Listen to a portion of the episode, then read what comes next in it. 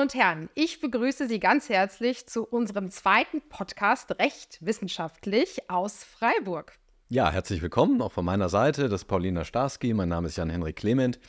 Vielen Dank für das äh, nette Feedback, das wir bekommen haben für die erste Folge mit Ralf Poscher, die immer natürlich noch abrufbar ist, für die Likes und wir freuen uns natürlich auch über Likes für die heutige Folge. Und äh, Paulina, du möchtest uns unseren großartigen Gast vorstellen. Das ist mir eine wahre Freude. Meine Damen und Herren, heute ist bei uns Fabian Michel. Hallo Fabian, schön, Hallo, dass du zu uns gefunden hast. Wir fangen äh, ganz üblich an mit einer, einem kleinen biografischen Abriss. Ähm, Gerade bist du Juniorprofessor äh, für öffentliches Recht und rechte Politik an der Universität Leipzig und du kannst dich glücklich schätzen, nämlich Tenure Track Gen W3. Das wollen doch viele haben. Das ist eine super Position.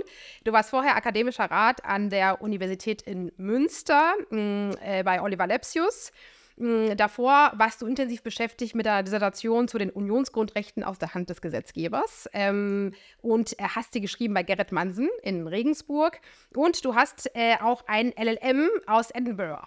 Äh, wo du auch im Rahmen des Studiums schon mal warst, ja, und dann den LLM gemacht hast. Ist es richtig? Ich habe dort ein LLM-Studium gemacht. Wunderbar. Das heißt, da haben wir noch einen internationalen Bezug äh, auf jeden Fall bei dir. Rechtsphilosophie war das, ne? Oder? Rechtsphilosophie und Rechtsgeschichte, genau. Mhm. Wunderbar. Ähm, dann kommen wir auch direkt, jetzt sind wir beim Studium und beim LLM und das wäre auch unsere erste Frage, lieber Fabian. Was hat dich dazu bewogen, Jura zu studieren? Ja, also zuerst mal vielen Dank für die Einladung. Das ist ja noch nicht in der ersten Frage inkludiert, aber das möchte ich auch noch aussprechen. Ähm, das Jurastudium ähm, also ich habe keinen persönlichen Bezug zu Jura gehabt, als ich so mein Abitur geschrieben habe. Und ähm, ich habe auch keine Juristen irgendwie in der Familie. Ich dachte aber, das ist möglicherweise ein Stoff, der einen interessieren könnte. Hm, ich fand äh, immer, wenn man sozusagen juristische Argumente gehört hat im öffentlichen Diskurs, fand ich das eine faszinierende Art, die Wirklichkeit zu beschreiben. Ähm, aber eigentlich lag mir das Geschichtsstudium viel näher. Mhm. Äh, und äh, wenn alles äh, funktioniert hätte, hätte ich wahrscheinlich auch Geschichte studiert. Allerdings war ich noch äh, einer der Jahrgänge, die noch den Wehrdienst leisten durften. Also ich war auch tauglich gemustert, habe dann äh, aber mich für den Zivildienst äh, sozusagen bereit erklärt mhm. ähm, und damit gerechnet, erstmal noch neun Monate Zeit zu haben, darüber nachzudenken, ob ich jetzt doch lieber Jura oder Geschichte studieren wollen würde. Und dann hat ein Verwaltungsversagen ähm, mich ins Jurastudium sozusagen getrieben und mir die Entscheidung abgenommen, denn das Bundesamt für den Zivildienst hat es irgendwie mit meinem Zivildienst nicht richtig gut hinbekommen. Ähm, ich wurde also nachträglich dann wieder entlassen ohne mein Zutun. Das war also so diese letzten Züge, in denen man schon merkte, das ist vollkommen dysfunktional, das System. Und ich stand plötzlich so im Oktober ähm, mehr oder weniger auf der Straße nach drei Monaten Zivildienst und ähm, äh, musste nun irgendwas studieren, ich konnte ja auch nichts anderes machen. Und dann hat man eben auch ein Studium gebraucht, für das man sich nicht bewerben musste, weil ja die Bewerbungsfristen längst abgelaufen mhm. waren. Und dann wurde mir die Entscheidung sozusagen abgenommen. Ich habe mich in meiner Heimatstadt für Jura eingeschrieben, weil das ging noch ohne Bewerbung und habe große Freude daran gefühlt. Und trotz oder gerade wegen dieser Erfahrung mit der Dysfunktionalität von Verwaltung bist du dann ja auch im Verwaltungsrecht gelandet. Denn auch wenn wir jetzt viel über Rechtsgeschichte sprechen werden und über auch Verfassungsrecht. Du bist auch Verwaltungsrechtler, Polizeirecht, Baurecht, das machst du ja auch alles. Ähm.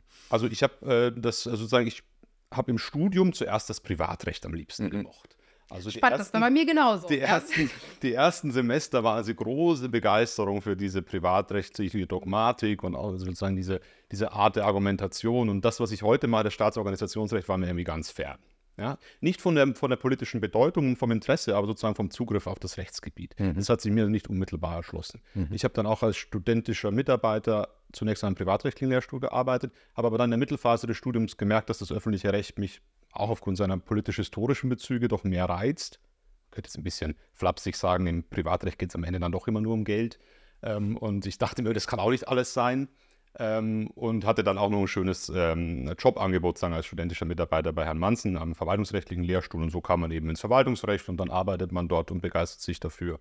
Und das ist ja auch in der Ausbildung zunächst auch mal sehr stark im Vordergrund. Ähm, und das hat mich auch bis heute nicht ganz losgelassen. Also ich schätze das durchaus auch, verwaltungsrechtliche Dogmatik zu betreiben. Ich finde es interessant, dass wir so Parallelen haben, aber um mich soll es ja nicht gehen gerade. Äh, ich darf noch am Rande erwähnen, dass du wirklich zwei absolut herausragende Examiner hast. Die Noten werde ich jetzt nicht verkünden, aber ich glaube, die Personen, die Zuschauerinnen können sich das schon denken. Ähm, die, diese Exzellenz, kam das ganz einfach oder war das harte Arbeit für dich? Ich, das ist ja immer eine Mischung aus beiden. Mhm. Es, es, gibt ja Dinge, die einen leichter zufallen und äh, da macht es dann auch Spaß. Ähm, ich habe nie darunter gelitten. Äh, das ist, glaube ich, ein großer, ähm, also ich habe auch das immer als Herausforderung begriffen. Ich habe mir das nie wirklich ähm, große Zumutung bereitet. Den Vorbereitungsdienst würde ich davon mal in Teilen ein bisschen ausnehmen wollen. Also das Referendariat, da gab es vielleicht doch die eine oder andere Zumutung, aber das Vorbereiten auf diese Prüfungsleistungen auch zu versuchen zu verstehen, worum es da eigentlich dann in den Prüfungen geht, worum es vielleicht eigentlich auch in der Wirklichkeit geht, auch diese Differenz zu begreifen, dass nicht alles das, was wir mal prüfen, dann auch unbedingt das ist, worum es vielleicht später als, ähm, als praktischer oder wissenschaftlich arbeitender Jurist, Juristin geht. Ähm, das hat mir eigentlich mehr Spaß gemacht, als es mir Pein zugefügt hat und äh, so so hat sich das Studium ganz vernünftig entwickelt und dann auch ging es weiter. Wunderbar. Also Studium vernünftig entwickelt, du hattest immer große Freude dran. Und dann nochmal der Schritt in die Rechtswissenschaft, dass du Recht als Wissenschaft betreibst. Was war die Motivation?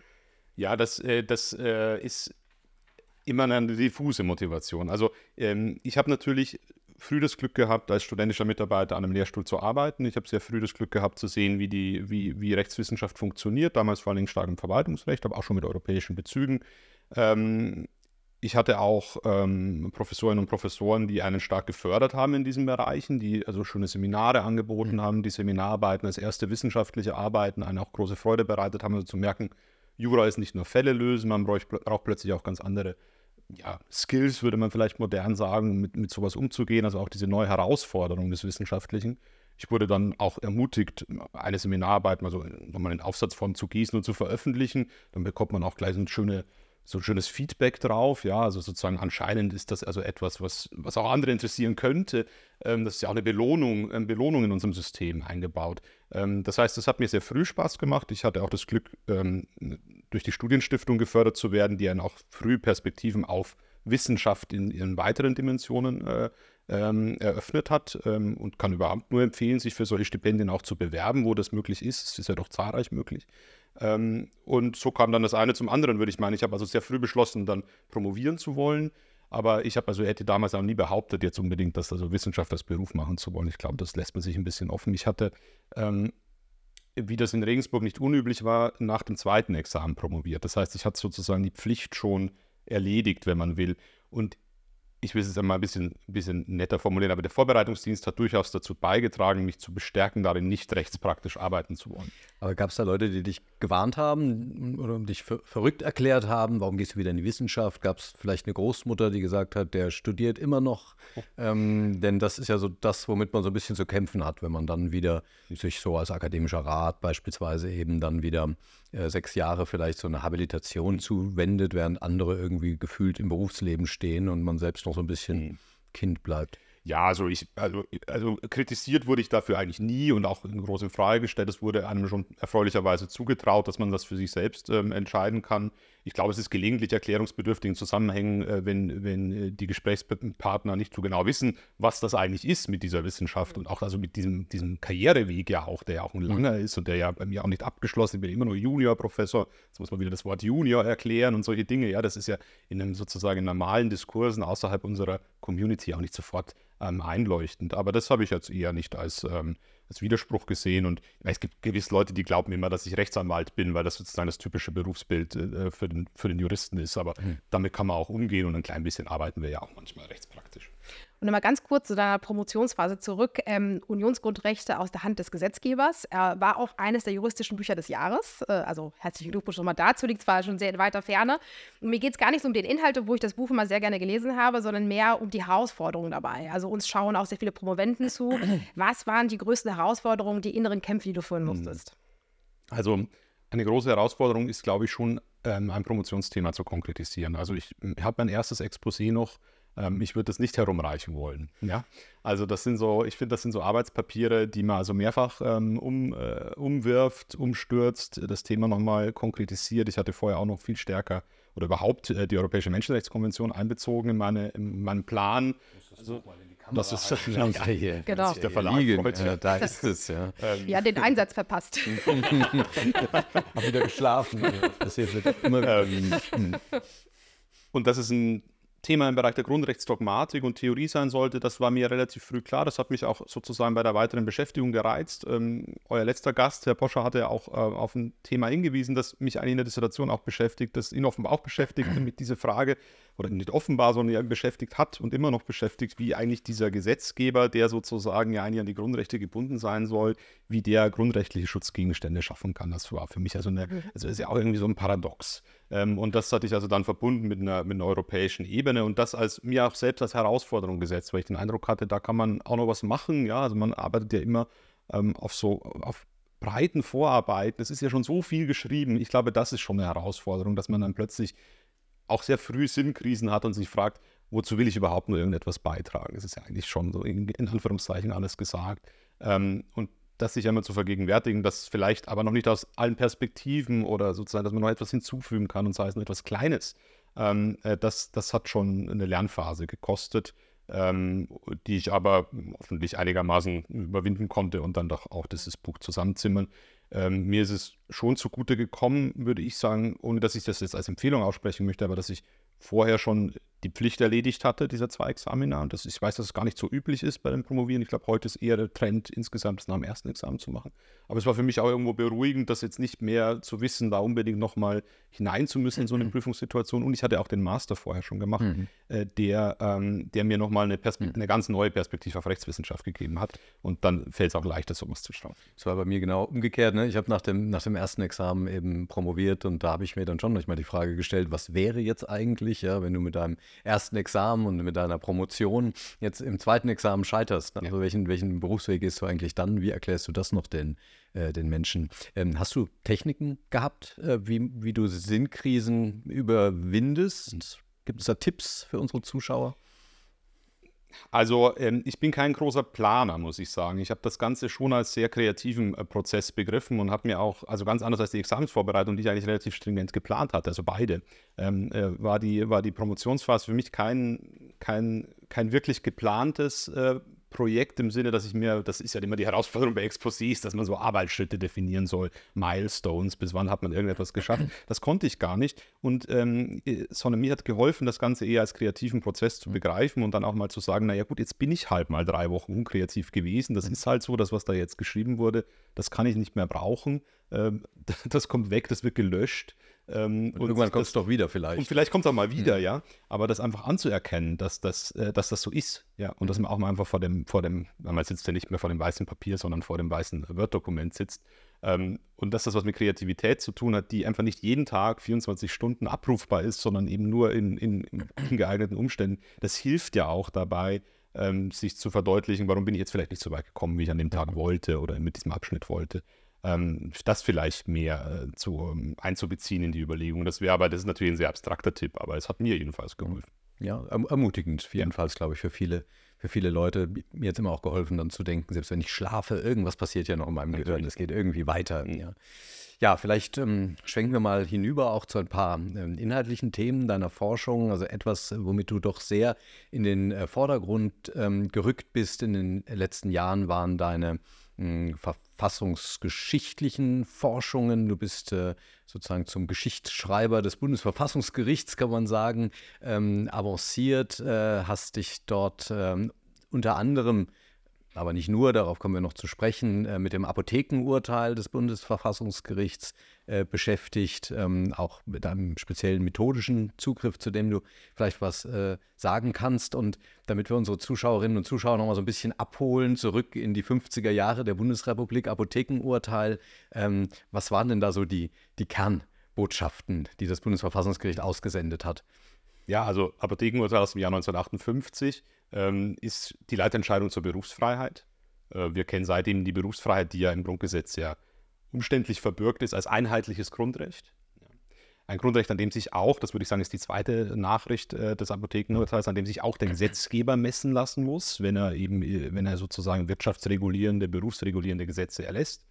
Und dann eben die Drei-Stufen-Theorie, die man sehr stark mit dem Apothekenurteil verbindet, als sonderdogmatischer Ausdruck des Verhältnismäßigkeitsgrundsatzes und damit auch sozusagen die Schranke, an der sich der Gesetzgeber messen lassen muss. Ähm, nicht nur im Bereich der Berufsfreiheit, sondern abstrahiert von der Drei-Stufen-Theorie auch bei den anderen Grundrechten. Vielleicht nochmal ganz kurz äh, für die Zuschauerinnen, um es anschlussfähig zu machen. Was sind nochmal die drei Stufen? Also bei der Drei-Stufen-Theorie. Äh, das, ist jetzt die Testfrage. Keine, keine Welche, wie wichtig muss das Rechtsgut sein, um auf der zweiten Stufe? ja, ja. Also die Drei-Stufen-Theorie, die würden wir, also ich, also ich würde, ich vermittle sie heute nicht mehr so, weil, wir, weil ich eigentlich der Auffassung bin und hm. das war auch damals schon ja durchaus eine Auffassung, dass man mit der eigentlich gar nicht so gut operieren kann, wie sie vorgibt, dass man operieren könnte. Aber das Bundesverfassungsgericht versucht eben eine Abstufung der Rechtfertigungsanforderungen ähm, äh, für den Gesetzgeber und auch sonstige Eingriffe in die Berufsfreiheit ähm, vorzugeben und unterscheidet eben zwischen Berufsausübungsregelungen und Bezugszugangsregelungen. Und die sind dann wieder auf zwei Stufen, nämlich wenn der Zugang sozusagen von Kriterien abhängig gemacht wird, die die Person selbst erfüllen kann, oder wenn der Zugang von Kriterien abhängig gemacht wird, die außerhalb des Einwirkungsbereichs der Person liegen. Und jetzt ganz vereinfacht gesagt, je nachdem, auf welcher dieser drei Stufen man ist, desto höher ist die Rechtfertigungslast für den Gesetzgeber. Vielen Dank, lieber Fabian. Das waren diesen, 15 Punkte. Für diesen Service auf jeden Fall. Ah, das 15 ist ja schlecht für Fabian. ja, stimmt, das bleibt unter seinem Durchschnitt. Nein, nein, nein.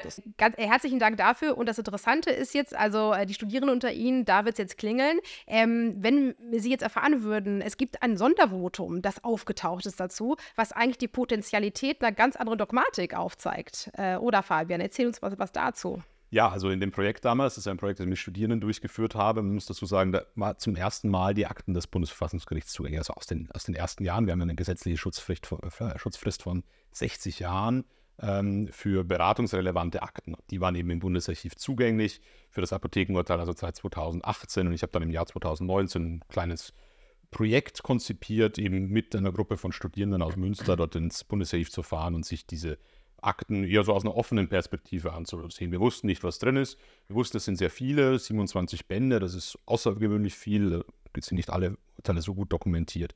Ähm, und ähm, haben eben eine, einen Blick auf das Urteil gerichtet ähm, oder auf das Verfahren gerichtet, nämlich das so getan, als wüssten wir nicht, wie es ausgeht. Also sozusagen das Verfahren nachzuvollziehen als Prozess, ähm, bei dem am Ende ein Urteil steht, das wir alle kennen, aber es hätte ja auch ganz anders entschieden werden können. Das ist ja eigentlich bei, bei jedem Verfahren der Fall.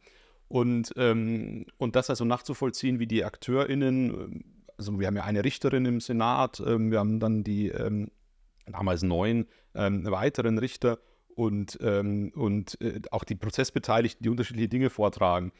also das zu, nachzuvollziehen, rauszuarbeiten, war unser Anspruch und wir hatten dann eben großes Glück, dass in diesen Unterlagen ähm, ganz am Schluss plötzlich ein Sondervotum lag. Ähm, und das war so bemerkenswert, weil Sondervoten in der Zeit eigentlich gar nicht offiziell vorgesehen waren. Man wusste auch nicht, dass es eine abweichende Meinung zum Apothekenurteil gab. Sie wurden jedenfalls nicht veröffentlicht damals. Erst seit 1970 werden sie veröffentlicht. Erst seit 1970 gibt es überhaupt eine Rechtsgrundlage dafür.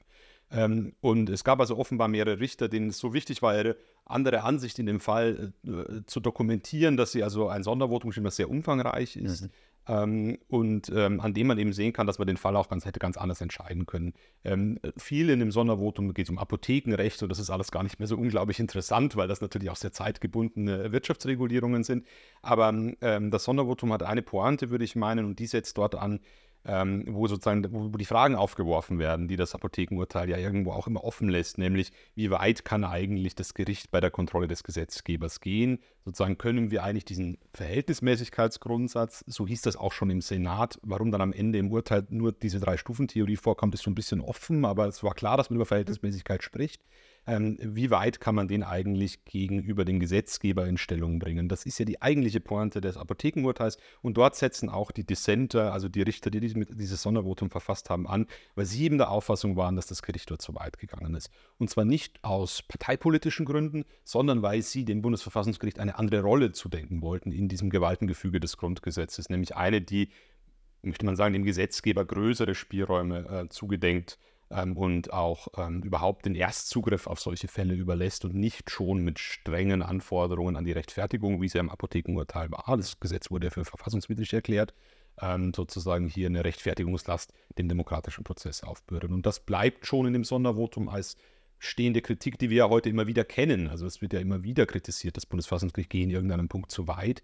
Ähm, und das zu sehen, dass es dort eben mehrere Richter gab, die waren nun in der Minderheit, sie sind ja Minderheit geblieben, aber äh, die das eben ganz anders hätten entschieden. Ähm, das zeigt eben doch, dass diese Entscheidungen, die wir als Leitentscheidungen können, einfach nicht vom Himmel fallen, sondern natürlich in einer bestimmten Zeit gesetzte menschliche Akte sind, über die man auch streiten kann. Mhm. Also das ist das Faszinierende an, glaube ich, an, an, deiner Forschung, an, an diesem Punkt. Ne? Also diese Stunde Null wieder mal zu, zu rekonstruieren und ähm, vielleicht auch eine tolle Botschaft, dass man sich das mal klar macht. Es hätte alles ganz anders kommen können, so dieser, dieser Moment. Wenn man das jetzt mal überlegt, also Grundrechtsbindung des Gesetzgebers ist ja auch verfassungsvergleichend überhaupt nicht selbstverständlich. Wäre die Bundesrepublik heute eine andere, wenn man damals dem Sondervotum gefolgt wäre? Wie sehr prägt das unser Recht, unsere ja. Politik? Also zur hypothetischen Geschichte kann man ja als seriöser Historiker, ich bin ja kein richtiger Historiker, aber so ein wenig Verfassungshistoriker ja eigentlich nichts sagen. Ja. Als Nicht-Historiker darf ich es aber fragen. aber als, als, Jurist darf ich es nicht sagen. Ähm, also ähm, ich denke schon, dass das, äh, äh dass das, was da im Apothekenurteil steht, früher oder später wohl ähm, anerkannt worden äh, wäre, denn das, ähm, das Grundgesetz lässt ja diese Frage sehr stark offen mit der, mit der inhaltlichen Gesetzesbindung, äh, inhaltlichen Grundrechtsbindung des Gesetzgebers. Das muss man einfach sehen, dass man da einen Ausweg brauchte. Das Grundgesetz hat ja dafür eigentlich die Wesensgehaltsgarantie vorgesehen, okay. ähm, die äh, in den Beratungen zum Sondervotum aus mir nicht mehr rekonstruierbaren Gründen explizit beiseite gelassen wurde. Mhm. Es steht auch in einer Handakte, zum Wesensgehalt ist nichts zu sagen. Darauf hat sich also der Senat geeinigt, dass man die, das nicht haben wollte, aus welchen Gründen auch immer. Ähm, das lässt sich auch nicht so leicht rekonstruieren. Aber man hätte also einen anderen Anknüpfungspunkt dann möglicherweise wählen können. Und wir wissen ja, es gibt ja verschiedene Theorien zum Wesensgehalt. Man hätte über eine relative Wesensgehaltstheorie natürlich eine ähnliche materielle ähm, Schranke des Gesetzgebers einziehen können. Ähm, das heißt, das, äh, das will ich jetzt auch nicht überbewerten, ähm, die Weichenstellung, aber ähm, sie ist trotzdem sehr markant, wenn man auch sieht, in welchem Kontext das Apothekenurteil steht, auch im zeitlichen Kontext, dass also die Elfes-Entscheidung kurz zuvor ergangen ist vom selben Senat. Das Lüth-Urteil wurde zeitgleich beraten, er ging nur aufgrund des Verkündungstermins etwas früher. Das heißt, man hat dieselben Personen, die wir also mit diesen großen Grundrechtsentscheidungen in Verbindung bringen, haben hier dann auch nochmal sozusagen die dritte große Grundrechtsentscheidung getroffen. Das ist mir auch wichtig in der mhm. Kommunikation, dass dieses Apothekenurteil, wir wissen, dass es wichtig ist, aber es ist wirklich sehr bedeutend, weil es die Grundrechte eben dann auch gegen den Gesetzgeber wendet. Während wir in Elfes ja eher die Verwaltung im Blick haben und, äh, und im, im Lüth-Urteil äh, die, Fach, die Fachgerichtsbarkeit. Vielleicht noch eine letzte Frage, ähm, ein bisschen losgelöst davon, das Sondervotum an sich so als Institution. Äh, seit 1970 wird es publiziert, davor nicht. Und jetzt hattet ihr diesen Zufallsfund, also kein wirklicher Zufallsfund, aber es war vorher nicht bekannt. Mm, was macht das so mit einem Gericht, wenn Sondervoten veröffentlicht werden. Ne? Wenn man in Richtung Supreme Court schaut, ist natürlich ganz wichtig, Dissenting Opinions guckt sich jeder an. Mm, was, ähm, es gibt aber Gerichte, die keine veröffentlichen, EuGH beispielsweise. Spricht das, reflektiert das auch das Selbstverständnis eines Gerichtes und seiner Rolle in der Verfassungsordnung? Ja, ob des Gerichtes ist die Frage, aber jedenfalls ist es eine Möglichkeit, natürlich Pluralität zu zeigen, ähm, zu zeigen, dass die Dinge nicht in Stein gemeißelt sind, zu zeigen, dass es unterschiedliche Perspektiven auf, äh, auf Rechtsfragen gibt. Ähm, das Sondervotum wurde ja im Ursprung deswegen, insbesondere deswegen nicht äh, im Bundesverfassungsgerichtsgesetz äh, vorgesehen, weil man eben Sorge um die Autorität des Bundesverfassungsgerichts hatte, wenn man eben mit gespaltener Zunge spricht. Und man muss eine Sache bedenken, ähm, das, das ist häufig in Vergessenheit geraten, dass die ähm, Richter des Bundesverfassungsgerichts früher wiedergewählt werden konnten. Die hatten teilweise kürzere Amtszeiten und wurden dann wiedergewählt. Ähm, die Wiederwahl musste abgeschafft werden und äh, um das Sondervotum einführen zu können. Das ist mhm. sozusagen ein Gesamtpaket, was 1970 getroffen wurde. Denn das ist in der Tat ein Risiko, wenn man Richterwiederwahlen vorsieht an Höchst- und Verfassungsgerichten und gleichzeitig das Sondervotum hat, dann besteht natürlich der Anreiz sozusagen für einzelne Richterpersönlichkeiten, dass sie möglicherweise so ein Instrument nutzen, um ihre Wiederwahlchancen zu verbessern. Das war schon eine seriöse Kritik daran. Das ist also eher eine, institutionell gedacht, ist das keine gute Kombination Wiederwahl und äh, Sondervotum. Und deswegen hat man die Wiederwahlmöglichkeit eben 1970 abgeschafft, dafür die Amtszeit auf einheitlich zwölf Jahre verlängert. Und dann konnte man auch ganz gut damit leben, dass man dort ein Instrument hatte zu zeigen, es ist eben nicht so einheitlich äh, immer an diesen Gerichten, äh, wie man es glaubt. Und äh, vielleicht kann man das noch hinzufügen.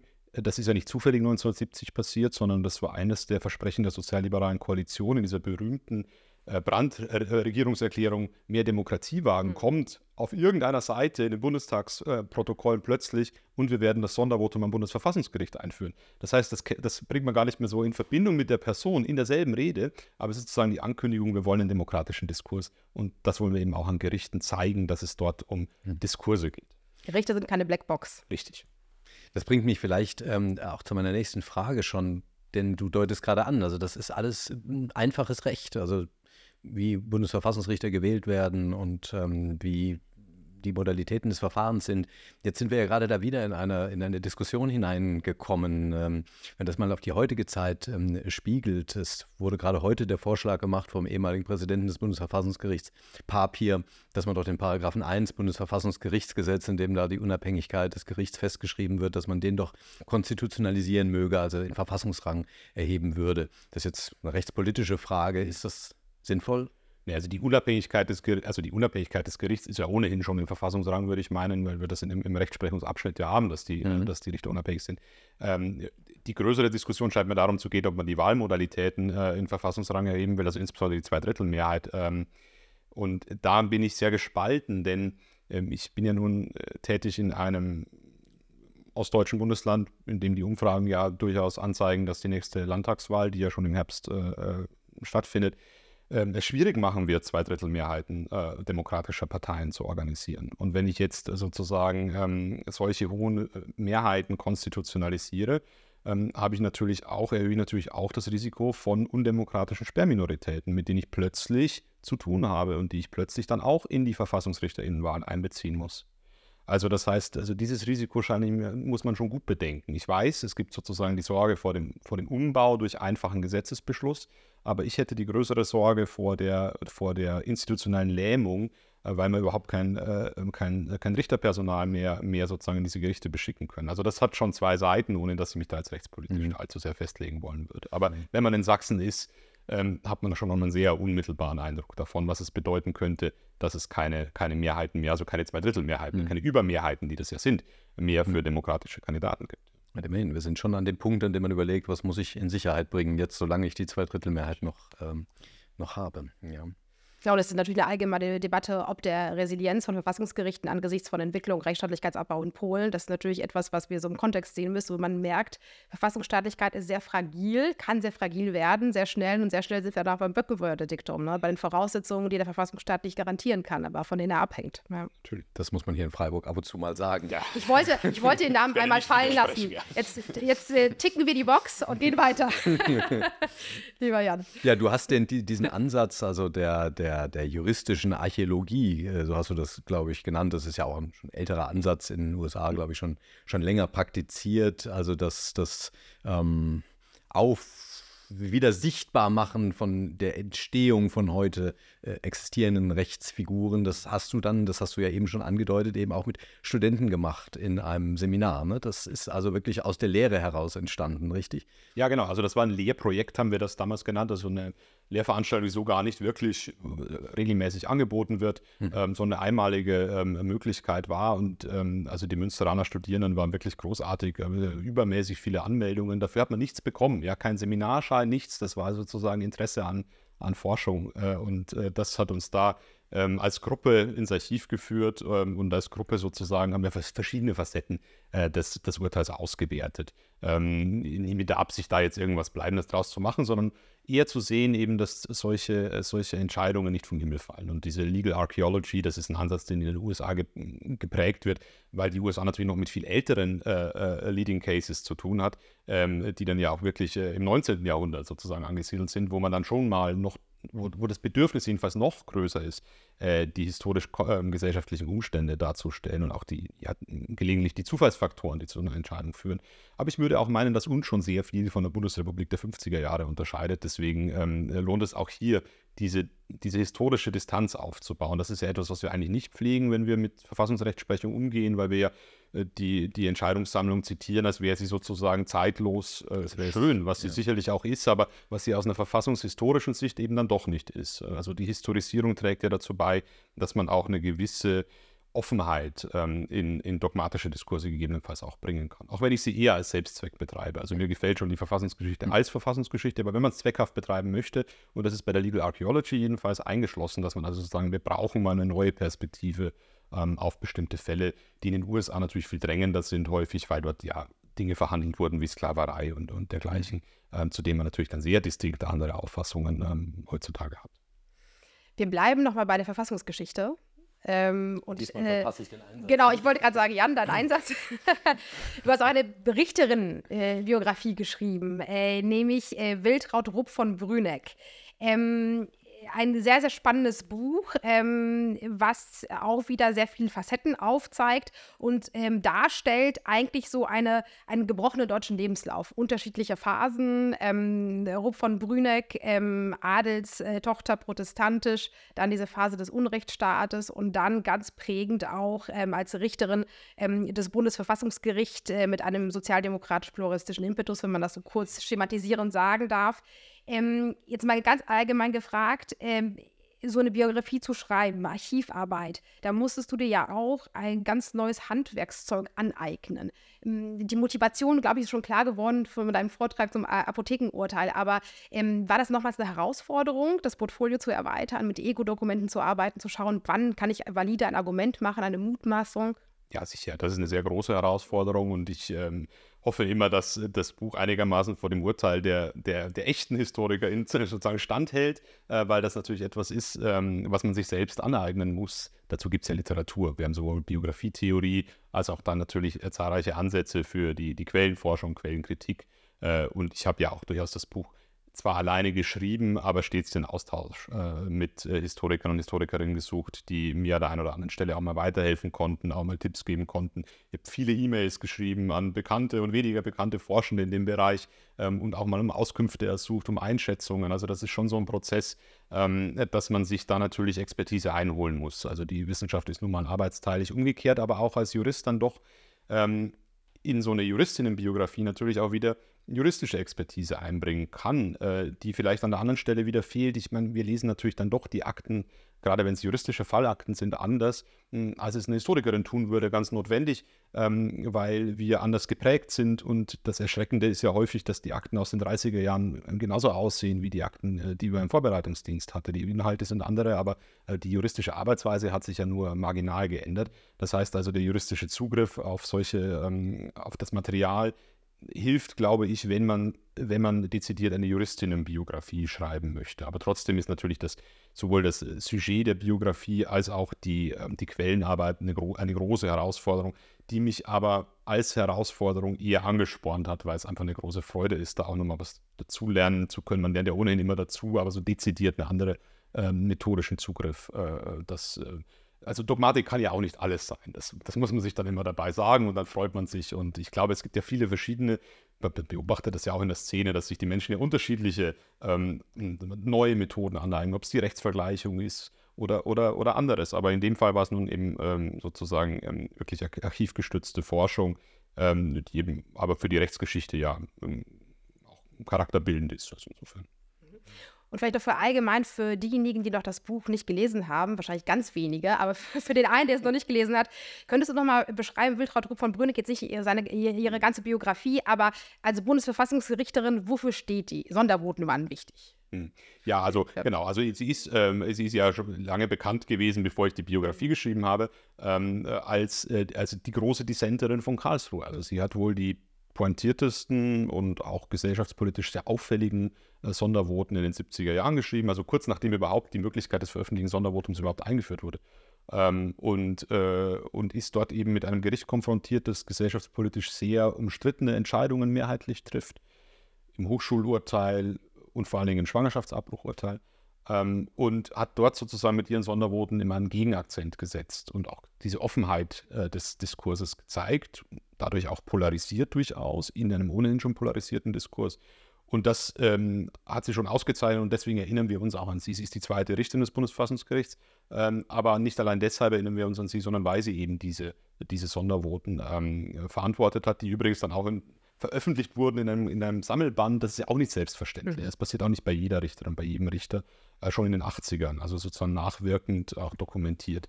Ähm, und dafür steht sie, glaube ich, in der Erinnerung. Und ich versuche eben mit meinem Buch ähm, die gesamte Lebensgeschichte zu erzählen, weil man wird ja nicht zufällig zur großen äh, Dissenterin von Karlsruhe, sondern das hat ja schon, da gibt es ja schon Gründe dafür und die versuche ich eben herauszuarbeiten.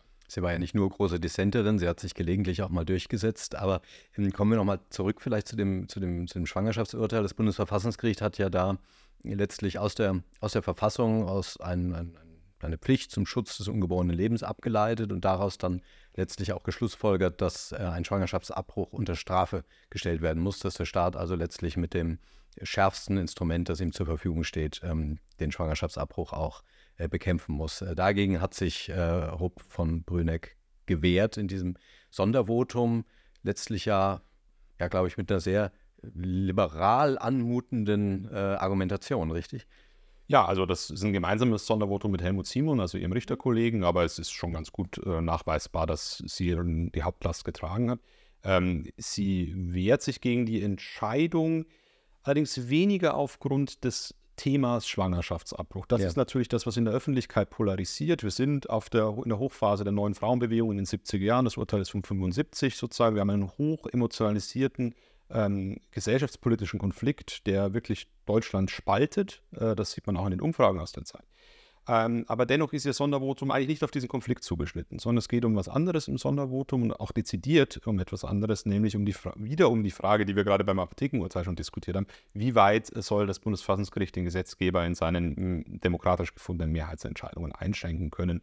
Ähm, und dort äh, plädiert also Rob von Brünnig sehr stark für einen zurückgenommenen Zugriff gerade auf solche Fragen, also Fragen der, der Abwägung verschiedener Güter, äh, deren Schutz man ja auch unterschiedlich verwirklichen kann. Also sie will schon zeigen, dass das Strafrecht nicht die einzige Möglichkeit ist, um das ungeborene Leben zu schützen, das sie ja durchaus anerkennt als legitime Schutzziel, sondern es gibt eben, äh, was man ja damals noch nicht wirklich hatte, also Beratungsangebote, auch einfach sozialrechtlichen Zugriff auf die Frage des Familienrechts zu reformieren. Das Scheidungsrecht war damals auch noch nicht reformiert. Also wir sind ja in der, in der ganz, in einer relativ illiberalen ähm, Rechtspolitik noch verhaftet, die zwar schon der Gesetzgeber ist dabei, es zu tun, ähm, aber ähm, ist eben noch nicht am Ende mit seinen Reformbestrebungen. Ähm, und das ist das also, wo also der Punkt, an, bei dem Rüpp Brünnig am meisten, denke ich, die Sorge umtreibt, dass das Gericht, wenn es hier in solche Reformprozesse eingreift und also eine Auffassung als die einzig richtige ausgibt, nämlich weil sie eben ja dann auch noch aus dem Grundgesetz und aus sehr schwer abwägbaren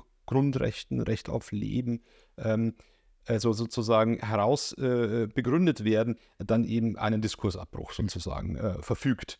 Ähm, und davor hat sie am, am meisten Sorge, weil sie eben einer sehr pluralistischen äh, Demokratieauffassung anhängt äh, und das auch sehr dezidiert in dem, äh, in dem Urteil, ähm, äh, also in dem Sondervotum dokumentiert. Und gleichzeitig gibt es eine grundrechtstheoretische Erwägung, die sie ja bis heute ganz gut hören lässt, nämlich dass sie der Auffassung ist, dass überhaupt durch diese Idee der Schutzpflicht, die zur Strafpflicht wird, also es ist, wird ja nicht einfach nur die Schutzpflicht begründet, sondern es wird ja gesagt, aber es, und es ist durch Strafrecht zu schützen, dass damit die Freiheitsgrundrechte in ihr Gegenteil verkehrt werden. Sozusagen, sie kann sich einfach nicht vorstellen, dass an einem Freiheitsgrundrecht die Pflicht des Staates folgen kann, zu strafen. Wir sind da heute lockerer damit, weil das längst arriviert auch ist, aber das ist auch wieder in einem offenen Diskurs ähm, der 70er Jahre dann erstmal eine sehr begründungsbedürftige These. Und ich habe nun jetzt ja, ich habe gewisse Sympathien vielleicht in dem Fall, aber man muss schon auch sehen, dass das Urteil diese Begründungslast nur in Ansätzen nimmt. In das Urteil ist teilweise sehr apodiktisch und das fordert gerade sie dann eben heraus, dann auch Begründungen, stärkere Begründungen einzufordern. Das zeigt so ein bisschen diese Ambivalenz, ne? weil das ja damals eine dezidiert konservative Position war, Schutz des ungeborenen Lebens, die eigentlich jetzt am Anfang einer Dogmatik steht, aus der dann ja auch viel anderes gemacht wurde, also bis hin zum Schutz des Existenzminimums, also eigentlich doch fast eine Ironie der Geschichte, dass, dass, dass dieses Momentum das ausgelöst hat, äh, wenn man vielleicht bei unbefangener Betrachtung sagen würde, ist gerade eine sozial orientierte Person sollte an Schutzpflichten ja ein Interesse haben. Und sie hat es bekämpft und die Senatsmehrheit hat es äh, durchgesetzt. Das ist richtig. Der Ausgangspunkt ist durchaus ironisch, weil wir heute die Schutzpflichten eher als eine progressive Einrichtung mhm. des Verfassungsrechts sehen. Ähm, bei ihr muss man aber etwas doch äh, hinzunehmen und das, äh, das, das begründet auch etwas stärker noch meine Sympathien in dem Fall für das Sondervotum, denn sie hat ein größeres Zutrauen in den demokratischen Prozess die Schwangerschaftsabbruchreform ist ja nicht vom Himmel gefallen, sondern das Ergebnis eines sehr langen Aushandlungsprozesses in Gesellschaft und Politik, äh, der sehr abgewogen war. Es war nicht so, dass da eine Meinung auf ihre Kosten gekommen wäre, sondern alle mussten zurückstecken. Man hat versucht, einen großen Kompromiss äh, zu finden. Und diesen großen Kompromiss hat das Bundesverfassungsgericht mit seiner Entscheidung eben zerstört. Mhm. Und das ist sozusagen äh, das, wo dann jemand, der natürlich einen prozesshaften Zugriff auf Demokratie, einen pluralistischen Zugriff auf Demokratie pflegt, ähm, eben auch mal einen Kontrapunkt setzt. Und das, äh, deswegen in der Tat die Schutzpflicht als solche würden wir wohl nicht kritisieren, aber, ähm, aber die, diese Entscheidung zeigt schon, wie es sich eben auswirken kann. Und in der Tat, die Schutzpflicht ist im Ursprung eine konservative äh, mhm. Verfassungsinnovation. Und vielleicht noch als kurzer Kommentar, ich finde es sehr interessant, das Sondervotum, wenn man sich das anschaut, weil so Aspekte, das heutige Framing des Schwangerschaftsabbruchs, was ja wäre, auch insbesondere Gleichberechtigung, gar keine Rolle spielt. Sondern es wirklich, äh, der Ausgangspunkt ist ein demokratietheoretischer, politischer eigentlich, ja. Und das, das ist so spannend, das nochmal zu sehen, was sich so nüchtern äh, auch durchliest. Nur ein Kommentar. Das ist auch nicht gelogen bei ihr. Ja. Ähm, das ist wirklich ihr Ausgangspunkt. Das kann man auch an ihren Briefen rekonstruieren. Ihr ging es gar nicht so sehr um die Frage, wie der Schwangerschaftsabbruch geregelt ist. Die entscheidende Frage war, dass eine demokratische Mehrheit für diese Regelung. Ja, ist das, ist das eigentlich so bei einem solchen äh, Urteil, wenn man das als Jurist analysiert, dann kann man ja doch vielleicht nicht ganz vergessen, dass man auch ein Rechtsdogmatiker ist, der sich eine Meinung bildet. Und so ein bisschen scheint ja auch deine Sympathie für das Sondervotum beim Lesen des Buches durch. Und ähm, sollte man das möglichst bekämpfen, dass man dazu eine eigene Meinung hat zu diesem Gegenstand, den man historisch erforscht, oder darf man das auch zulassen? Ich glaube, man muss sich dessen bewusst werden, dass man eine Meinung dazu hat. Das ist gerade bei diesen verfassungsrechtlichen Fragen notwendig. Man hat sich ja schon vorher auch Gedanken gemacht. Ähm, ich habe schon versucht, äh, vieles äh, an Quellenmaterial, alles an Quellenmaterial mit einer Distanz zu betrachten. Aber dann in der Darstellung, finde ich, muss man auch mal, oder kann man jedenfalls, wenn man es auch für eine breitere Leserschaft zugänglich machen will, es auch jenseits des bloßen Darstellens lassen und ein bisschen anschaulicher präsentieren und dadurch gibt es automatisch Wertungen, mhm. ähm, die aber eher vielleicht auch aus Sicht meiner Protagonistin gelegentlich geschrieben sind. Ja? Also es ist auch der Versuch nachzuvollziehen, wie das so ist als die eine Frau am Gericht, die da in einer Minderheitenposition steht, und zwar schon aufgrund des Geschlechts, aber auch aufgrund ihrer inhaltlichen Ansicht. Ähm, und, und ich finde, dafür muss man dann auch mal, ich benutze ja keine explizit wertenden Vokabeln, aber mir ist durchaus bewusst, dass es an der einen oder anderen Stelle einfach durch die Art der Darstellung ähm, eine gewisse Sympathie ähm, äh, sich herauslesen lässt. Und ähm, ehrlich gesagt, das Sondervotum blieb ja auch nicht ohne Folgen. Das Bundesverfassungsgericht hat ja durchaus seine Rechtsprechung in dem Bereich auch nochmal überarbeitet, wenn es auch immer noch Kritik natürlich an der Linie gibt. Ähm, wie übrigens bei einigen ihrer Sondervoten, die später auch zur Mehrheitsauffassung geworden sind. Insofern ist auch vielleicht eine der Dogmatiker dann auch in der Sympathiebekundung in seinem Status quo, weil ich ja natürlich mit der Dogmatik des Jahres 2020 sozusagen äh, an das Buch herangegangen bin und dann ja auch eher mit Genugtuung feststelle, dass bestimmte Dinge sich später vielleicht auch realisieren. Und ich bin irgendwo Anfang der 90er stehen geblieben, weil da gab es auch eine Bundesverfassungsgerichtsentscheidung zum Schwangerschaftsabbruch und äh, die wurde so in meinen Schulzeiten irgendwie heiß diskutiert. Da kann, kann ich mich noch gut erinnern und das, da fließt ja doch auch vielleicht einiges ein, mhm. hat schon ein bisschen mehr Kompromisscharakter. Richtig. Ja, lassen wir dieses ähm, schwierige Thema mh, hm, erstmal mh, hm, wieder hm, hinter uns und wenden uns dem nächsten Thema zu, mit dem du dich beschäftigst, das Recht der Politik, Paulina. Richtig, lieber Fabian, äh, du bist natürlich nicht nur Verfassungshistoriker, sondern so viel mehr und du widmest dich dem Recht der Politik und äh, ich weiß, du baust einen Schwerpunktbereich auch auf in Leipzig zum Recht der Politik ähm, und die erste Frage wäre, äh, was dieses Framing Recht der Politik, was ist neu daran, wieso nicht einfach Staatsrecht? Ja, also zunächst muss ich sagen, also ich habe mir diesen Begriff nicht ausgedacht. Also erstens gab es ihn schon und zweitens stand er halt einfach auf der Stelle, die, auf die ich mich sozusagen in Leipzig beworben habe. Das, das trifft ja sich ja gut. In so einem Podcast. Ehrliche Antwort. erfüllst du die Anforderungen der Tenure-Track-Professur? Also, ähm, das, ist natürlich auch die Steuerung der Wissenschaft, ja, weil es ja Zwischenevaluationen gibt ja. und so weiter. Man bewirbt sich aber natürlich ja mit einem gewissen Profil drauf und das Profil scheint offenbar ja in dieser Berufungskommission dann zumindest einen Eindruck erweckt zu haben, dass ich das irgendwie ausfüllen kann, was man sich darunter so vorstellt. Und es ist ja durchaus auch so, dass ich vorher schon zu Dingen, Fragen des Wahlrechts und des Parteienrechts und dergleichen äh, geforscht und auch publiziert habe. Deswegen ähm, war mir der Begriff sehr sympathisch. Er ist erstmal sehr inhaltsoffen. Es gibt äh, wenige Professuren, äh, die ihn überhaupt den Titel führen. Es gibt kein Lehrbuch zum Recht der Politik. Ähm, aber es beschreibt schon eine Differenz zum klassischen Staatsrecht, schon allein, weil der Staat nicht vorkommt. Das heißt also, äh, Politik ist ja auf verschiedenen Ebenen. Wenn wir, wir können überstaatliche Konstruktionen leichter einbeziehen, wir können aber auch das Kommunalrecht mit einbeziehen und ist Kommunen natürlich auch Staat im weiteren Sinne, aber in einer klassischen staatsrechtlichen Darstellung würden wir jetzt nicht daran denken, dass auch in einem Stadtrat sozusagen Politik gemacht wird. Das heißt, wir haben erstmal einen Ebenen ähm, zusammenbringenden, integrativen Begriff, ähm, der äh, dann auf diesen verschiedenen Ebenen auch Strukturparallelen sichtbar werden lässt, die jetzt möglicherweise die Fokussierung auf den Staat ähm, nicht, nicht nahe liegt. Ähm, das ist das eine. Und zum anderen begreife ich ja Politik als etwas Prozesshaftes. Also wenn man die englische Übersetzung wählen würde, würde man es wohl mit Law of Politics übersetzen, mhm. was sehr erfreulich ist, weil Politics ist ja eher das Verfahren der äh, der Politikproduktion. Ja? Also das ist doch eine schöne, schöne Differenz zwischen, es ist sozusagen keine, keine stehende Politik, kein Ergebnis, sondern es geht um ein, ein Recht, eine rechtliche Regulierung des politischen Prozesses und der politische Prozess ist bei uns ein demokratischer Prozess. Also geht es um die rechtliche Regulierung, Konstituierung der Demokratie. Und das, damit kann ich mich sehr anfreunden. Sehr gut. Ähm, da sind wir auch schon mitten im Thema. Ähm, das Wahlrecht. Ähm, vielleicht jetzt mal vor, vorab eine Frage. Wann sind Wahlen fair? Ja, wann sind Wahlen fair? Uh, das ist aber jetzt eine Frage. Das, das ist jetzt eine 18-Punkte-Frage. 18 Wir steigern uns. Ja, ich merke schon. Ich fühle mich schon zurückversetzt ja. in meine mündlichen Prüfungen. Wann sind Wahlen fair? Der Fairness haben wir ja, ist ja, scheint mir eher ein politisches äh, mhm. Bewertungsmerkmal zu sein, oder, oder nennen wir es mal demokratietheoretisches mhm. Bewertungsmerkmal, also jedenfalls Wahl in der Demokratie, aber nur für die interessiere ich mich jetzt im engeren Sinne.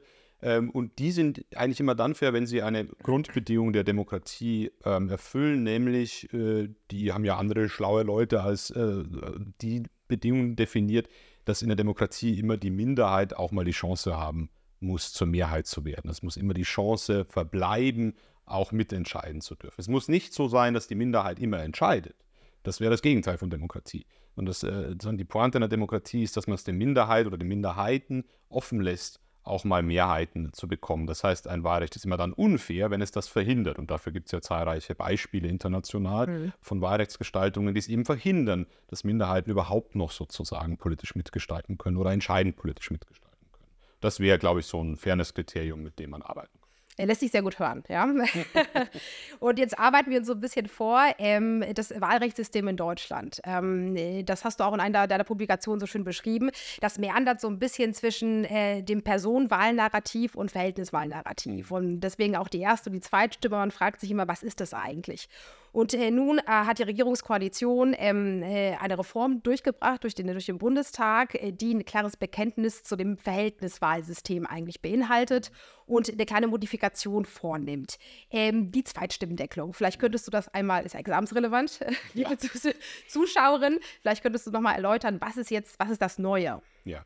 Also äh, das Neue ist, dass in der Wahlkreiswahl, also der Wahl mit der Erststimme, es für einen Bewerber oder Bewerberin einer Partei nicht mehr genügt, die meisten Stimmen zu erhalten, also nicht mehr genügt, nur die relative Mehrheit der Erststimmen zu erfüllen, sondern die Partei des Bewerbers, der Bewerberin muss auch genügend Sitze über die Zweitstimme generiert haben, um dieses Mandat mit abzudecken. Also sozusagen das, äh, das Wahlkreismandat muss von dem Kontingent der Partei gedeckt sein, das sich eben aus dieser Proports, also Verhältniswahlberechnung mit der Zweitstimme ergibt. Und damit ist also sozusagen Erst- und Zweitstimme miteinander verbunden. Damit ist die Wahlkreiswahl in die größere Verhältniswahl noch stärker integriert, als es vorher schon war. Sie war vorher ja schon einbezogen, weil wir ja die Wahlkreismandate sozusagen abrechnen von den Listenmandaten der Partei. Aber jetzt haben wir schon in der Zuweisung des Mandats. Also es reicht eben nicht, die meisten Stimmen im Wahlkreis zu haben, sondern die Partei muss auch einen Erfolg erzielt haben. Das ist, glaube ich, so auf den Punkt gebracht, sehr vereinfacht. Das, was die Wahlrechtsreform ähm, anstrebt und ja auch umgesetzt hat, ist ja geltendes Recht. Wir erwarten, was das Bundesverfassungsgericht dazu sagt. Mhm.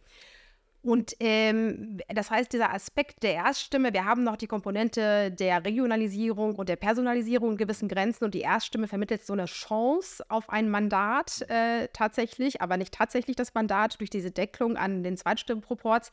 Und äh, du warst du dabei, Bundesverfassungsgericht, was wird es dazu sagen? Äh, CSU fand das Ganze nicht so besonders toll, die bayerische Landesregierung fand das auch nicht so besonders toll. Wäre deine Einschätzung, ist es verfassungskonform? Ja, gut, dass du mich nicht gefragt hast, wie das Bundesverfassungsgericht entscheiden wird. Ja. Hypothese hypothetisch nicht. Ja. Er kann die Akten immer erst 16 Jahre nachdem. Genau, also das erlebe ich leider nicht mehr. Ja. Ähm, äh, ich halte das für verfassungskonform, ja, ich halte das für eine verfassungskonforme Ausgestaltung. Ich glaube auch nicht, dass wirklich die Frage der, äh, der Zweitstimmendeckung ähm, in Karlsruhe die, die große äh, entscheidende Frage sein wird ähm, sondern eher der Grundmandatsklausel und der Auswirkung des Wegfalls, aber darüber kann man ja vielleicht noch gesondert sprechen. Ähm, man muss halt sehen, dass, die, ähm, dass, äh, dass wir keine, keine besonders strengen äh, Bindungen des Wahlrechtsgesetzgebers in der Verfassung haben. Wir haben sicherlich welche aus der Wahlrechtsgleichheit. Ähm, aber dass es immer auch darauf ankommt, dass der Gesetzgeber eben hier nicht etwas macht, womit er einseitig irgendwelche Wettbewerber benachteiligen oder bevorteilen will, sondern eben ein System schafft, das sozusagen für alle in seinen Ausgangspunkten, Startchancen auch gleich ist. Und das ist, äh, weil da sind wir wieder beim Fairness-Kriterium, und das ist äh, durch die Reform meines Erachtens nicht in Frage gestellt. Ähm, die, die Reform arbeitet sich an einem Problem ab, das wir uns eben eingekauft haben in, äh, in unserem Wahlsystem, dass wir eben versuchen, diese relative Mehrheitswahl im Wahlkreis ähm, aufrechtzuerhalten, die ja ein historischer Zufall ist. Das ist alles ein großer Versuch eines Kompromisses des Parlamentarischen Rates, einen Kompromiss, den die Union übrigens nie angenommen hat, wurde immer gegen die Stimme der Union verabschiedet, dieses, dieses Gesetz, also die Vorläufer. Das heißt also, das ist auch als eine, eine dauerhaft offene Baustelle der, äh, des Rechts der Politik in Deutschland, die irgendwie kaschiert war, oder das kann man schon erklären, warum sie kaschiert war, weil das Parteiensystem eben dann irgendwo auch dazu gepasst hat.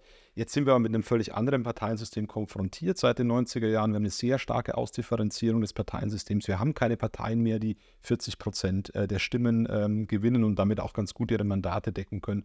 Und dann muss man als Gesetzgeber auch reagieren können, äh, ob ob das jetzt rechtspolitisch so besonders, äh, also ich, ich bin überhaupt kein Freund der, der Mehrheitswahl im Wahlkreis. Da kann man sich auch andere äh, äh, Möglichkeiten der Personalisierung vorstellen. Also ich glaube, da hätte man noch, wenn man so will, radikaler ähm, an das Wahlgesetz herangehen können. Aber das, das war politisch nicht gewollt und auch nicht möglich. Und du sprichst ja schon an, es gibt ja positive oder es gibt ja Vorzüge ähm, der Einteilung in kleine Wahlkreise, weil es, und das freut mich dann als Parteienrechtler auch wieder etwas, weil es eben die niederen Ebenen in den Parteien aktiviert. Ja? Also es ist eben nicht die Parteiführung, die irgendwie die Wahlkreiskandidaten aufstellt, sondern es sind die, ähm, die Wahlkreiskonferenzen, die unterschiedliche Namen haben, aber jedenfalls auf einer sehr lokalen Ebene. Also eigentlich ist das personalisierte Verhältniswahlsystem gar nie dazu angetan gewesen, Personalisierung zu schaffen, mhm. weil die Wählerinnen und Wähler überhaupt keinen echten Einfluss auf die Personalzusammensetzung haben. Eigentlich ist es dazu angetan, die Parteien zu demokratisieren. Und das ist ein gutes Anliegen lässt sich sehr gut hören. Und ich finde, bei dem Gleichheitsargument ist es die Gleichheit der Wahl. Äh, das ist ja immer Systemkontingent, ne? Gleichheit, ja. Und äh, wir haben den, die Zählwertgleichheit wird ja gewahrt. Ja, so wäre mal jetzt eine Auffassung. Insofern, ich würde die Auffassung in dem Punkt teilen.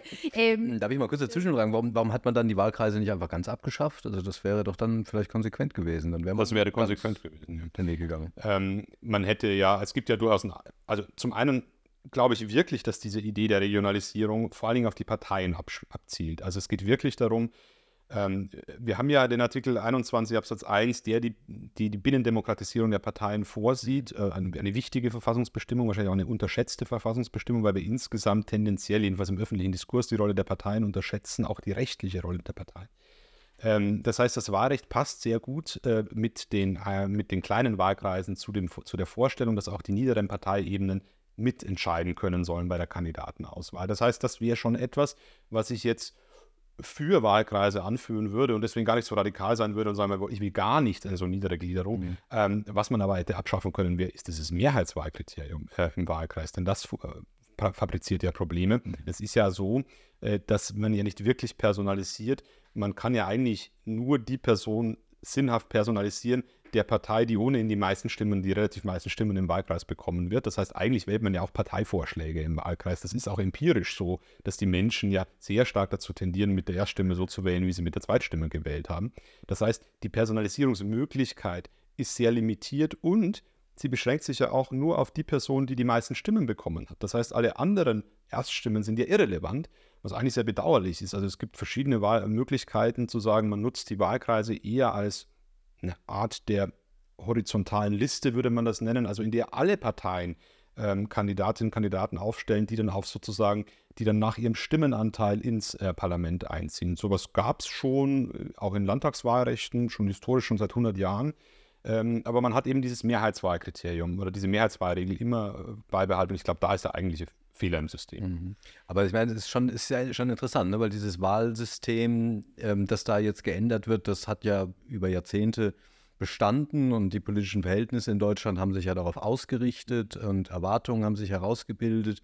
Aber du würdest trotzdem sagen, das kann dann so die jeweilige Mehrheit so mit einem Streich wieder äh, abschaffen und damit ja sich doch auch gezielt gegen den politischen Mitbewerber wenden. Das sind ja auch Dinge, die wir vielleicht, wenn sie in anderen Ländern passieren würden, nicht so ähm, schön fänden. Ja, das ist richtig. Das würde ich auch nicht schön finden. Wobei man ja sagen muss, dieses positives Bild, das du von, von unserem Wahlrecht zeigst, das hat ja eigentlich keiner mehr anerkannt mhm. in den letzten fünf Jahren, fünf zehn Jahren, denn wir haben ja durchaus gesehen, dass es dysfunktional ist. Es ist, war deswegen dysfunktional, weil, die, ähm, weil dieses Parteiensystem eben sich ausdifferenziert hat, weil die beiden großen Parteien, die Unionsparteien und die, die SPD, eben nicht mehr diese großen Stimmenanteile mit den Zweitstimmen erzielt haben, deswegen besonders viele Überhangmandate angefallen sind, die man irgendwann aus Gleichheitsgesichtspunkten ausgleichen musste, deswegen der Bundestag immer größer wurde und ein großer, also je größer der Bundestag, desto, das ist schon ein Zusammenhang, desto geringer seine Arbeitsfähigkeit. 736, ne? der 20. Bundestag. Richtig, ja. Und, das, äh, und das ist ja ein Anliegen, das ja eigentlich alle geteilt haben. Mhm. Also auch, auch diejenigen, die jetzt sich gegen die Wahlrechtsreform wenden, haben ja, haben ja anerkannt den Ausgangspunkt, dass man diese Entwicklung stoppen muss. Und dann ist es eben eine Auswahl aus verschiedenen Möglichkeiten, die man hat zum Stoppen. Man kann ganz radikalen Systemwechsel vornehmen ähm, der hätte bestanden in einem reinen Verhältniswahlsystem oder in dem, was die Unionsparteien gelegentlich vorgeschlagen haben, einem Grabenwahlsystem. Aber auch da, da wären die Mitbewerber noch ganz anders benachteiligt gewesen. Also da hätte vor allem die Union davon profitiert. Es gibt ja sehr schöne äh, Statistiken, also sozusagen Berechnungen dazu. Ähm, das heißt, das, was jetzt ähm, in der Wahlrechtsreform, jedenfalls in diesem Verhältnis zwischen Wahlkreiswahl und ähm, Zweitstimmenwahl, ähm, ähm, modifiziert wurde, ähm, ist weitgehend äh, äh, wettbewerbsneutral. Es gibt andere Regelungen in der, ähm, äh, in der, in der Reform, wie eben äh, im Bereich der Grundmandatsklauseln, dass also nicht mehr Stimmt, die haben wir gerade noch vergessen. Ja, vielleicht sollten wir mal noch kurz reden. Da, das wäre meine nächste Frage gewesen. Ich bin ja für die Fragen, die, diese Examensfragen hier immer zuständig. Der Grundmandatsklausel, genau, äh, abgeschafft. Vielleicht erklärst du uns einmal ganz kurz die Grundmandatsklausel nochmal. Deswegen meinte ich ja, ich bin in der Rolle des Prüfers hier, der Prüferin gerade, ja. Also wir haben ja eine Sperrklausel äh, im Bundeswahlgesetz, ähm, also eine Hürde, die man überwinden muss, um an der Verteilung der äh, Listenmandate teilzunehmen als Partei. Und dafür braucht man 5 Prozent äh, der Zweitstimmen im Wahlgebiet gültigen Zweistimmen im Wahlgebiet. Und ähm, also in Deutschland. Und von dieser Grundmandatsklausel, äh, von dieser Sperrklausel, die also sozusagen die Parteien, die im Parlament vertreten sind, auf die größeren Parteien reduzieren soll. Also das ist ja eine bewusste Entscheidung zugunsten einer Mehrheitsbildung im Parlament. Man möchte eben nicht mehr wie in Weimar alle Parteien vertreten, aber auch die kleinen, weil man sonst eben so schwer Koalitionen bilden kann. Und von dieser Sperrklausel, die als solche zwar immer mal wieder angefochten wird, aber eigentlich sozusagen sich sehr bewährt hat, ähm, gibt es eine Ausnahme oder gab es immer eine Ausnahme, nämlich die Grundmandatsklausel, die, ähm, die also besagt, wenn, wenn eine Partei, wenn die Bewerber einer Partei drei Mandate gewinnen, drei Wahlkreismandate gewinnen, dann ist die Partei ausgenommen von, den, äh, von der 5%-Hürde und kann also mit ihrem Prozentanteil einziehen in, ähm, in den Bundestag. Und das war eine große Debatte bei der Wahlrechtsreform. Äh, korrigiere mich, in dem Regierungsentwurf äh, wurde noch an der Grundmandatsklausel festgehalten zunächst und dann kam sie später nach der Beratung im Innenausschuss, glaube ich, raus, oder? Ja, also das war ein Entwurf der Regierungsfraktion, ja. ja. ja. Ähm, und äh, also an der wurde zuerst festgehalten. Was nicht ganz stringent war, oder? Was nicht, also es war nicht ganz stringent, dass an der Grundmandatsklausel genau. festgehalten genau. wurde, ja. denn man hat ja sozusagen ähm, diese Bedeutung dieser Wahlkreiswahl abschwächen wollen mit der Wahlrechtsreform. Ähm, man hat eben gesagt, es reicht nicht mehr aus, dass hier Mehrheiten in Wahlkreisen erzielt werden, sondern ihr müsst auch an den Zweitstimmenergebnissen Mehrheiten erzielen. Äh, oder, oder jedenfalls eure Mandate rechtfertigen. Und dann an der Grundmandatsklausel festzuhalten, also einen punktuellen Sieg in drei, äh, in drei Wahlkreisen, diese Privilegierung ja zu rechtfertigen, dass man dann, obwohl man nicht 5% der Zweitstimmen hatte, den Bundestag einsieht, das war jedenfalls eine Friktion. Und diese Friktion hat man beseitigt ähm, in den Ausschussberatungen. Das ist natürlich da auch, und das ist beim Wahlrecht immer so, um Machtfragen geht und dass es dort auch politische Mitbewerber äh, gibt, die ein Interesse daran haben, dass, äh, dass möglicherweise die Grundmandatsklausel beseitigt wird. Ähm, das äh, lässt sich nicht leugnen und darüber wird auch äh, in den faktischen Auswirkungen wahrscheinlich in Karlsruhe noch intensiv diskutiert werden, weil es eben zum Beispiel ja dazu führen könnte, das hat man ja im öffentlichen Diskurs wahrgenommen, dass die CSU alle theoretisch alle Wahlkreise in Bayern gewinnen könnte. Mhm. Aber, ähm, aber wenn, sie, wenn sie bundesweit unter 5 Prozent äh, der Zweitstimmen bleibt, ähm, dann eben überhaupt nicht im Bundestag vertreten äh, ist, weil auch diese Wahlkreismandate eben nicht mehr anfallen würden. Und das ist natürlich ein Spezifikum der deutschen Parteienlandschaft, dass es eine Regionalpartei gibt, die nur in einem Land antritt. Und dieses Spezifikum ist eben sehr stark jetzt betroffen durch diese Wahlrechtsreform. Und wird das halten? Das weiß ich nicht. Das weißt du nicht. Wie sagt man so schön, wenn man nicht weiter weiß, muss man sagen, zumindest staatspolitisch ist es vielleicht ein bisschen bedenklich, wenn diese Situation eintritt. Gut, auf der anderen Seite, das ist natürlich im Ergebnis bedenklich, auf der anderen Seite hat, ähm, ist es natürlich, also das Recht der Politik ist ja eine Art Wettbewerbsrecht, wenn man das so will. Also man reguliert einen, einen Wettbewerb. Und ähm, die Wettbewerber sind so ein bisschen selber dafür verantwortlich, mit welchen Startchancen sie dort hineingehen. Und die CSU ist eine besondere Partei, weil sie sich entscheidet dafür, nur in Bayern anzutreten, daraus ja auch ihre besondere Position zieht ähm, mit, der, mit der CDU ja eine Absprache hat, dass die CDU nicht in, in Bayern antritt, dass man sich also keine Konkurrenz macht, dann aber im Bundestag ja immer mit der CDU eine Fraktion bildet. Also im Bundestag, die, die Party in Parliament, wie man auf Englisch sagt, also die Partei, also die Fraktion als Partei im Parlament, das ist ja die CDU-CSU. Ähm, wahlrechtlich ist die CSU aber als eigenständige Partei zu behandeln, weil sie das auch so möchte. Und das war eben bislang kein Problem aufgrund der Grundmandatsklausel und weil die CSU relativ starke Zweitstimmenanteile in Bayern hatte, die gereicht haben, um über 5% der Zweitstimmen deutschlandweit zu kommen. Aber die sind eben auch nicht mehr gesichert, weil es eben auch in Bayern eine Ausdifferenzierung des Parteienspektrums gibt. Und dann ist jetzt eben die Frage, wie viel muss der Bundesgesetzgeber auf solche regionale Besonderheiten ähm, Rechnung, äh, äh also berücksichtigen, wie weit muss er die berücksichtigen? Und das sind ja nicht regionale Besonderheiten, die aus dem Wesen Bayerns, ich meine, ich kann ja mit meinem Akzent nicht verbergen, dass ich dort herkomme, ähm, aus dem Wesen Bayerns resultieren, ja, aus dem Wesen Bayerns resultieren, sondern aus der Entscheidung einer, mein Gott, die rosa-rote Brille, sondern aus der, sondern aus der Entscheidung einer Partei. Ja. Und das ist eben die, die, die Frage, die im Wahlrecht schon immer wieder relevant wird, inwieweit, und zwar historisch auch relevant, inwieweit muss der Wahlrechtsgesetzgeber auf bestimmte Entscheidungen einzelner Parteien äh, Rücksicht nehmen. Und das, glaube ich, kann man relativ offen beantworten. Also es kam, wie es kommen musste, mit einem so netten und klugen Gast, dass wir jetzt ähm, äh, schon wieder äh, fast am Ende sind und es sind noch so viele Fragen offen. Wir können so lange weiter diskutieren. Wir haben das Privileg, noch mit dir essen gehen zu dürfen. Ähm, also wir können noch ein bisschen weiter mit dir reden, unsere Zuschauerinnen und Zuschauer und Zuhörerinnen und Zuhörer allerdings äh, leider nicht. Ähm, eine letzte Frage vielleicht ähm, wollen wir aber noch stellen, äh, die einen Blick in die Zukunft vielleicht erlaubt und ähm, ja, wollte ich mal fragen, was ist denn von dir so in den nächsten fünf Jahren äh, zu erwarten? Also außer, dass du ähm, ähm, sicherlich dann äh, die äh, Tenurierung deiner äh, Juniorprofessur äh, geschafft haben wirst. Ähm, ja, also ich, meine, die Forschung hört ja nicht auf. Ähm, ich sitze gerade an einer, an meiner Habilitationsschrift, die im Recht der Politik angesiedelt ist und auch sehr viele Fragen des Wahlrechts behandeln wird. Ähm, die sollte hoffentlich in Zukunft bald zu erwarten sein und es wird weitere Forschungsprojekte geben, ähm, auch in der Bereich der Verfassungsgeschichte. Also ich habe mit ähm, einer, einer meiner wissenschaftlichen Mitarbeiterinnen und Doktorandin also ein Projekt in Aussicht genommen, die Rolle des Bundesverfassungsgerichts in, ähm, in der Phase der Westintegration der Bundesrepublik Deutschland, also in den 50er Jahren die Bindung an die, an die, an die Westmächte, an das westliche Bündnis ähm, herauszuarbeiten. Da gibt es eben mehr als nur die berühmte Entscheidung über den EVG-Vertrag, also den, den Wehrbeitrag der Bundesrepublik, sondern also eine ganze Reihe von Entscheidungen, die das Bundesverfassungsgericht eine sehr interessante, aus unserer Sicht anregende Linie gefahren hat, nämlich eigentlich nicht zu entscheiden, sich zurückzuhalten als Gericht. Also der zweite Senat war das, ja. Ähm, und ähm, dem wollen wir etwas stärker auf den Grund gehen, ob es dahinter vielleicht so eine Idee äh, steht, wie man das aus dem US-amerikanischen Verfassungsrecht kennt, äh, der Political Questions Doctrine, also ob es sozusagen das Bundesverfassungsgericht implizit annahm, Außenpolitik das ist sozusagen eine Frage, zu der wir uns, äh, bei der wir uns nicht beteiligen. Das würde das Bundesverfassungsgericht im Jahr 2024 nicht mehr so sehen. Aber jedenfalls in den 50er Jahren war das noch der Fall. Das ist also ein Forschungsprojekt, das wir verwirklichen wollen und äh, hoffen, dass wir damit äh, vorankommen. Ja. Das klingt unfassbar spannend. Ich freue mich sehr. Das hat mich schon immer interessiert tatsächlich. Ich bin sehr gespannt, was du da herausgefunden hast oder herausfinden wirst. Meine Damen und Herren, das war die zweite Folge von Recht Wissenschaftlich. Schön, dass Sie dabei waren.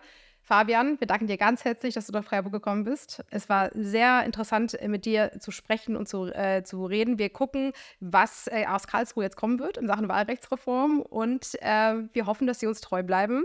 Lieber Jan, ich danke dir auch. Ja, ich danke dir und wir machen jetzt gleich noch ein Foto mit ähm, Fabian Michel und äh, das äh, kommt dann an unsere Wall of Fame. Oh meine Güte. Mit dieser Polaroid-Kamera. ja. Nicht so viel des Fames. Vielen Dank für die Einladung, war eine große Freude. Ja, nochmal vielen, vielen Dank und bis zum nächsten Mal.